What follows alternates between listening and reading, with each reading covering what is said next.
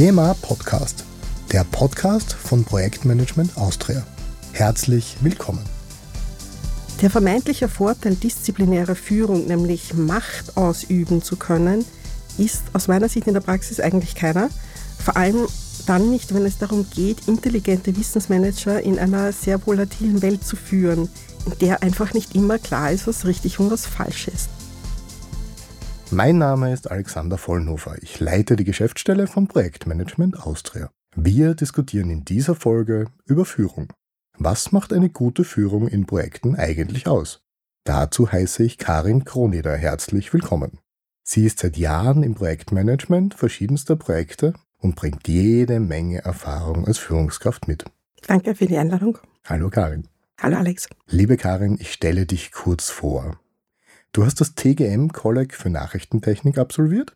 1990 war dein Start bei Siemens Österreich. Dann hast du Informatik an der TU Wien studiert. Nach mehreren Stationen bei Siemens bist du seit 2013 für Siemens Mobility Austria tätig und leitest derzeit die Abteilung EHS, Environment, Health and Safety, nachdem du jahrelang die Abteilung Project Management Shared Services im Bereich Metro geleitet hast. Außerdem gehörst du zum exklusiven Kreis der Level A Projektmanagement Zertifizierten nach PMA IPMA Standard. Traditionell machen wir zu Beginn noch einen kurzen Wordrap. Bist du dazu bereit? Ja, klar. Meinen Tag beginne ich am liebsten mit Sand in meinen Zehen und einer Palme über meinen Kopf. Mein Lebensmotto lautet Es ändert sich nicht, außer du änderst es. Meine besondere Stärke ist Zuhören. Begeistert hat mich in letzter Zeit Nabucco, die Oper im Steinbruch, echt cool. Geärgert habe ich mich kürzlich über Autofahrer unterwegs. Meine letzte berufliche oder private Reise führte mich nach Fuerteventura. Projektmanagement fasziniert mich, weil weil es ganz Großes bewirken kann. Worum geht es im heutigen Podcast? Projekte müssen gut geführt werden. Eine Projektleitung hat große Verantwortung. Welche Skills braucht es dazu? Worauf kommt es dabei an? Das diskutieren wir in der heutigen Folge. Einige unserer Zuhörerinnen und Zuhörer kennen dich vielleicht noch vom PMA Focus 2018, wo du über U-Bahn-Projekte in Riyadh, Saudi-Arabien erzählt hast. Worum geht es bei Siemens Mobility und was ist dein Aufgabenbereich? Siemens Mobility in Österreich bietet seit 160 Jahren Transportlösungen an. Das heißt, wir produzieren Schienenfahrzeuge und bieten Bahnautomatisierungs- und Elektrifizierungslösungen an. Wir bauen im Werk Wien im 11. Bezirk in der Leberstraße Schienenfahrzeuge für Kunden weltweit, zum Beispiel den ÖBB Tag- und Nachtzug oder auch die U5, den X-Wagen für Wien und auch die U-Bahn London. Machen wir einmal eine grundsätzliche Klärung. Wo liegen die Unterschiede zwischen disziplinärer Führung und Führung in Projekten? Du kennst ja beide Seiten sehr gut. Der Unterschied ist äh, meiner persönlichen Erfahrung nach nicht so groß, wie es manchmal auf den ersten Blick scheint. Es geht in beiden Fällen darum, Menschen zu Teams zu formen und gemeinsame Ziele unter oft schwierigen Randbedingungen zu erreichen. Der vermeintliche Vorteil disziplinärer Führung, nämlich Macht ausüben zu können, ist aus meiner Sicht in der Praxis eigentlich keiner. Vor allem dann nicht, wenn es darum geht, intelligente Wissensmanager in einer sehr volatilen Welt zu führen, in der einfach nicht immer klar ist, was richtig und was falsch ist. Ähm, eine Komponente ist natürlich ein großer Unterschied. Das ist das, dass du in der disziplinären Führung die Menschen sehr viel länger in der Weiterentwicklung begleiten kannst, als du es im Projekt kannst, weil es dort immer nur temporär ist. Was muss denn gute Führung in Projekten leisten? Also eigentlich ist es ja sehr einfach. Ne? Also gute Führung muss es schaffen, ein High-Performance-Team aufzusetzen und Strukturen zu schaffen, die es ermöglichen, die Projektziele zu erreichen. So, ist eigentlich, hört sich überhaupt nicht schwierig an. Doch dann, dann passiert Folgendes, dann klopft die Realität an deine Tür ja, und begehrt Einlass.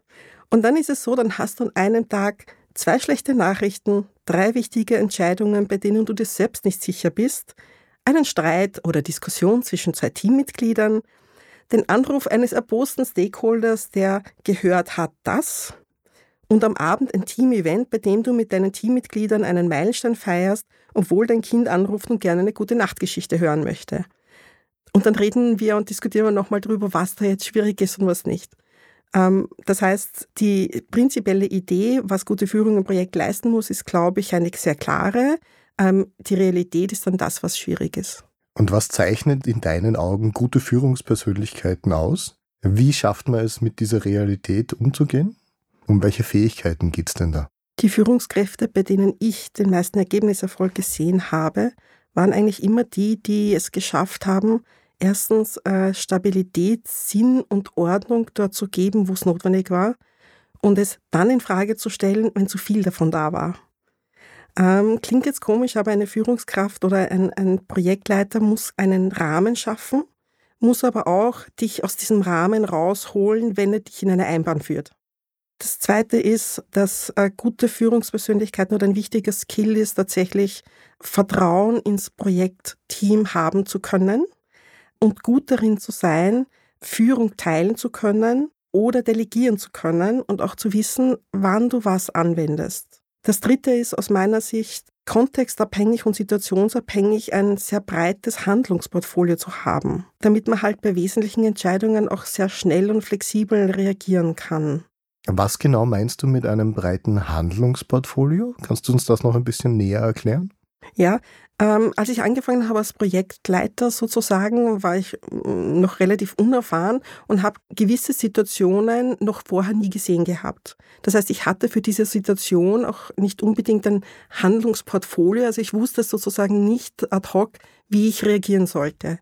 Ähm, umso länger Erfahrung man als Projektleiter oder als Führungskraft hat, umso öfter hat man bestimmte Situationen gesehen und kann dann Muster wiedererkennen und Maßnahmen setzen, die man vielleicht so vorher ähm, noch nicht gesehen hat. Das heißt, man hat tatsächlich ein breiteres Spektrum an Handlungsmaßnahmen, die man tätigen kann. Das meine ich damit.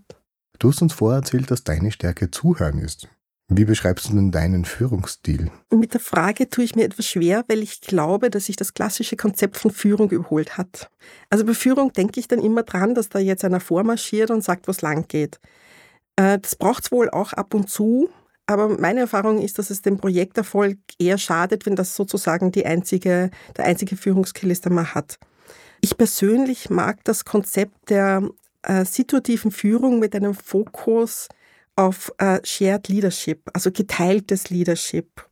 Das, das bedeutet, dass es nicht immer den einen Führenden gibt, sondern dass es auch mal wechseln kann und dass auch mal jemand anderer temporär die Führung übernehmen kann.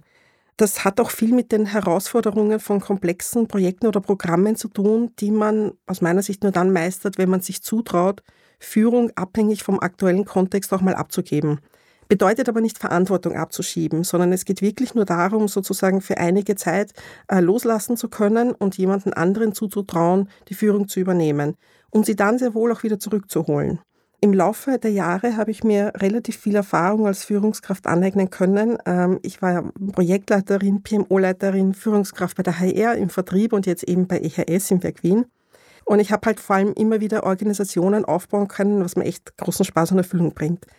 Aber allein schon an der Bandbreite der Themen kann man erkennen, dass ich nicht unbedingt immer diejenige war, die auch die besten Fachkenntnisse im Bereich hat.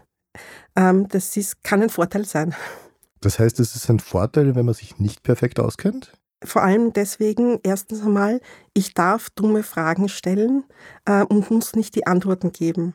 Und das ist das, was eigentlich den gesamten Prozess der Weiterentwicklung des Teams kräftig unterstützt. Denn eigentlich ist es immer besser sozusagen die richtigen Fragen zu stellen und dann die Antworten vom Team zu bekommen, in einer gemeinsamen Lösung zur besten Lösung zu kommen. Wenn ich immer alles besser wüsste als das Team, dann würden nach dem zweiten, dritten Mal, wenn ich eh die Antwort weiß, keiner mehr fragen und wir hätten keine gesamte Weiterentwicklung. Da, wo ich in meiner Führungsarbeit an meine eigenen Grenzen stoße, ist genau dann, wenn jemand ganz genaue Anweisungen und Anleitungen benötigt und auch einfordert. Ich formiere sehr gerne Wissensnetzwerke, wo man sich gegenseitig befruchtet und auch lösungsorientiert Projekte durchführt. Was mir dabei sehr hilft, ist, dass ich ehrlich interessiert bin an Menschen, an ihren Stärken, ihren Schwächen, ihren Bedürfnissen.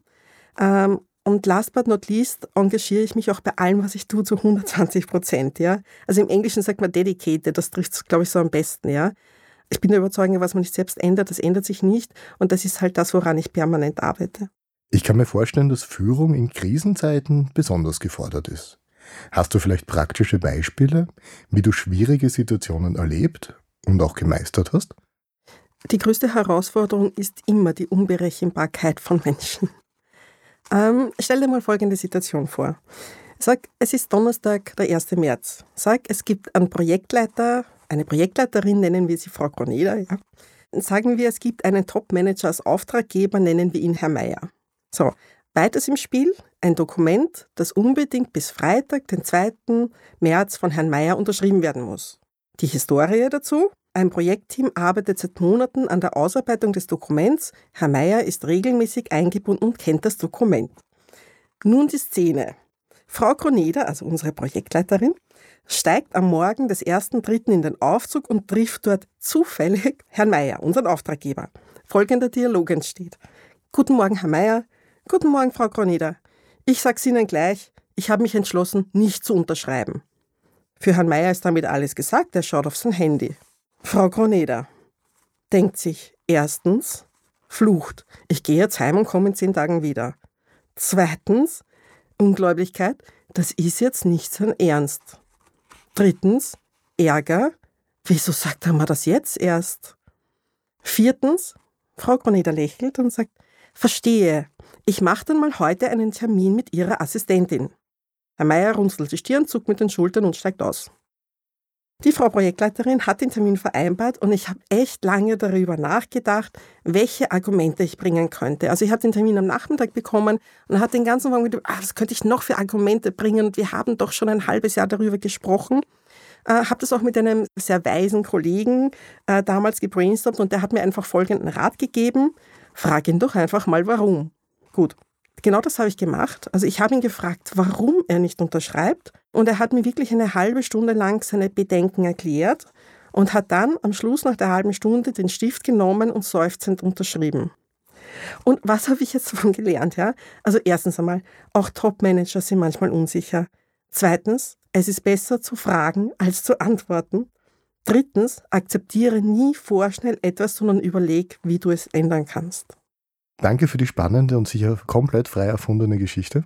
Was machen wir jetzt in Corona-Situationen, wenn wir unsere Projektauftraggeber nicht mehr im Aufzug treffen können?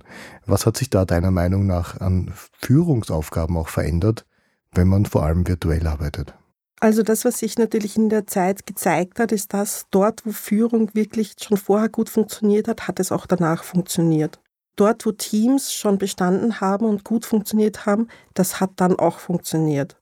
Da, wo es schwierig geworden ist, das habe ich selbst gemerkt, ist, wenn du zum Beispiel neue Teammitglieder an Bord holst. Selbstverständlich und, und auch bis heute ist es so, dass Menschen immer dann gut zusammenarbeiten oder besser zusammenarbeiten können, wenn sie einander kennen. Also wenn sie sich schon einmal gesehen haben, einmal ausgetauscht haben, dann ist die Hemmschwelle, über schwierige Themen zu reden, viel geringer.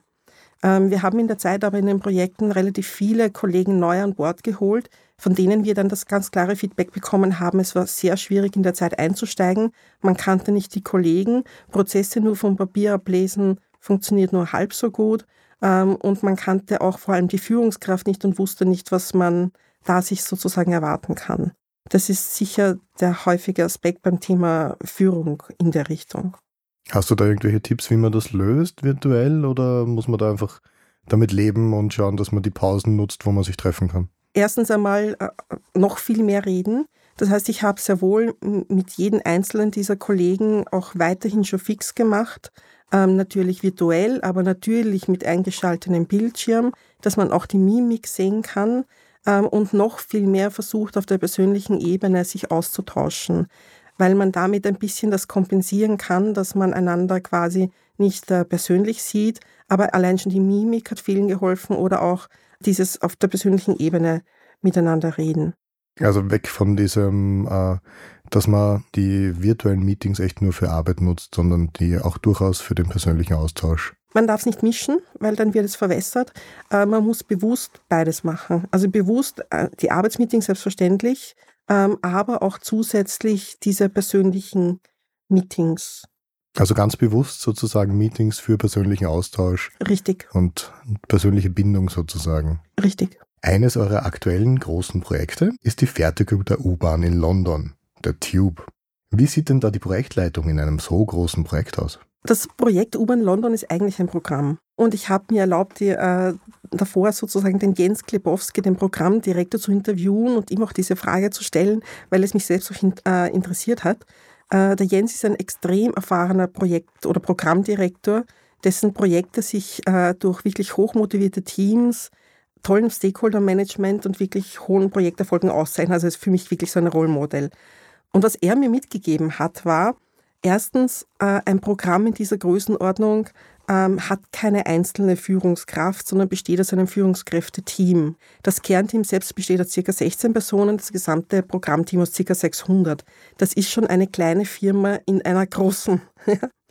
ähm, und da reicht es eben nicht, sagt er, wenn nur es einen Programmdirektor gibt, der eine gute Führungskraft ist, sondern du musst dich auf dein Führungsteam, auf deine Projektleiter verlassen können.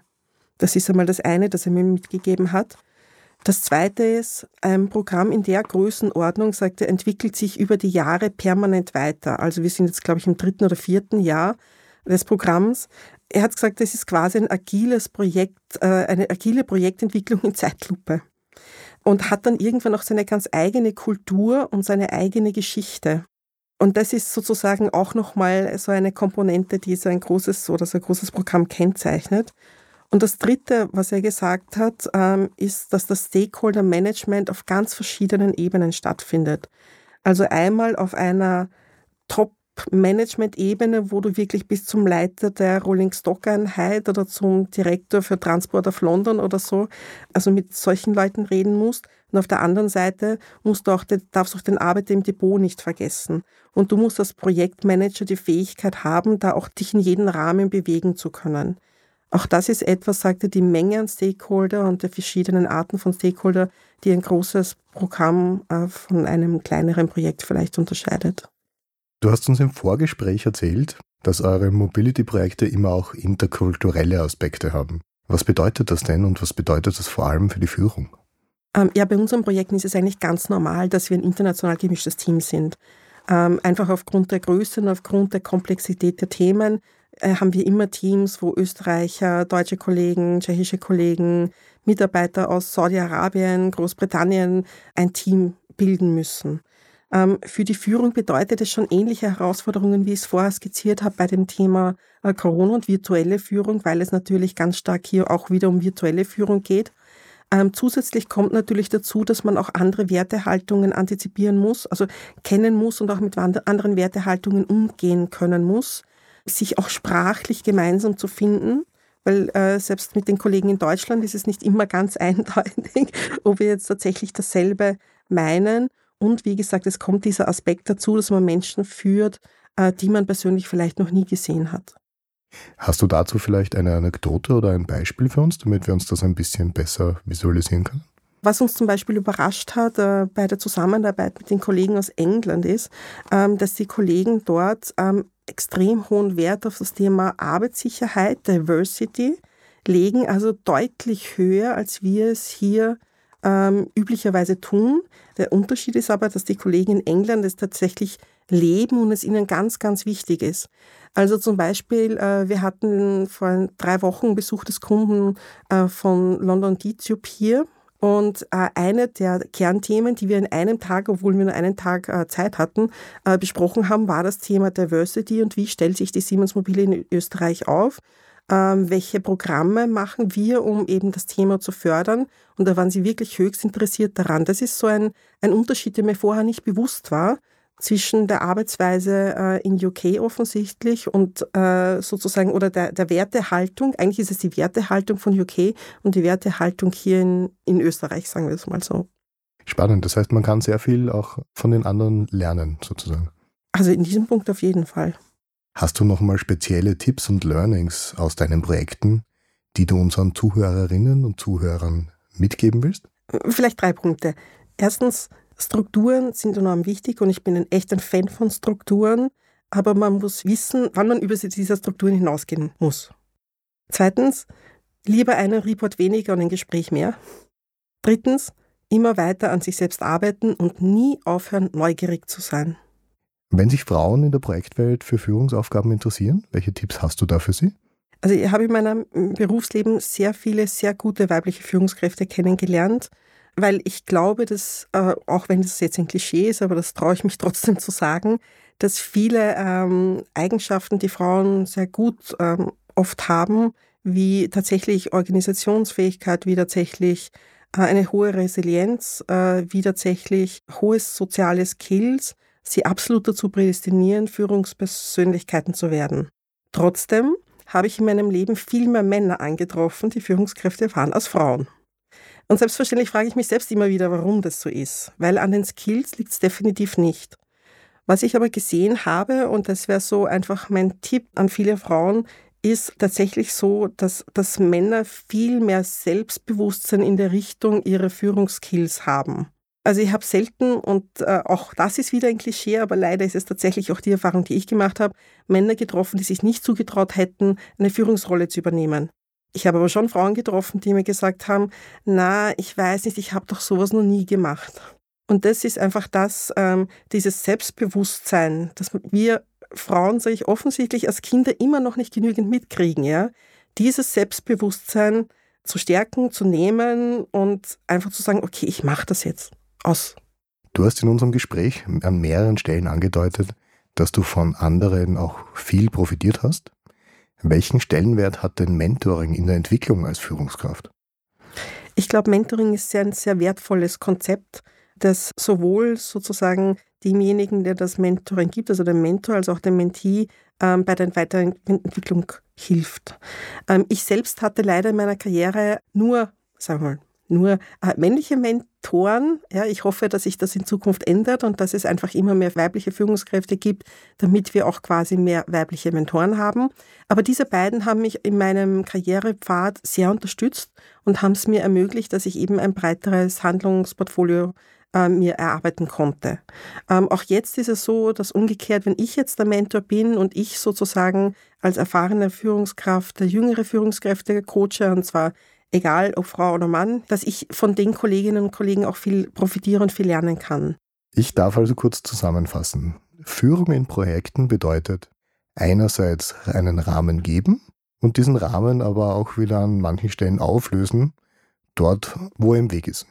Das heißt aber auch, Vertrauen ins Projektteam zu haben und manchmal einfach nur zuhören und Fragen stellen und sich durchaus dessen bewusst sein über die Dinge, die man nicht weiß damit man die Fragen stellen kann, die das Projektteam an dieser Stelle gerade braucht. Richtig? Ja, finde ich sehr gut zusammengefasst. Danke. Vielen Dank damit an dich, Karin, für die vielen wertvollen Insights. Gern geschehen. An dieser Stelle lade ich alle herzlich ein, sich über aktuelle PM-Themen auf der PMA-Website zu informieren. Nutzen Sie auch gerne unsere Social-Media-Kanäle und Veranstaltungen für die weitere Vernetzung. Wir haben in diesem Jahr weitere spannende Podcast-Themen in Vorbereitung. Freuen Sie sich mit mir auf die nächste Folge aus der Projektmanagement-Welt. Schön, dass Sie uns zugehört haben. Bitte abonnieren Sie den PMA Podcast und empfehlen Sie uns weiter. Alle Informationen dazu finden Sie auf pma.at. Bis zur nächsten Folge. Ihr Alexander Vollnofer.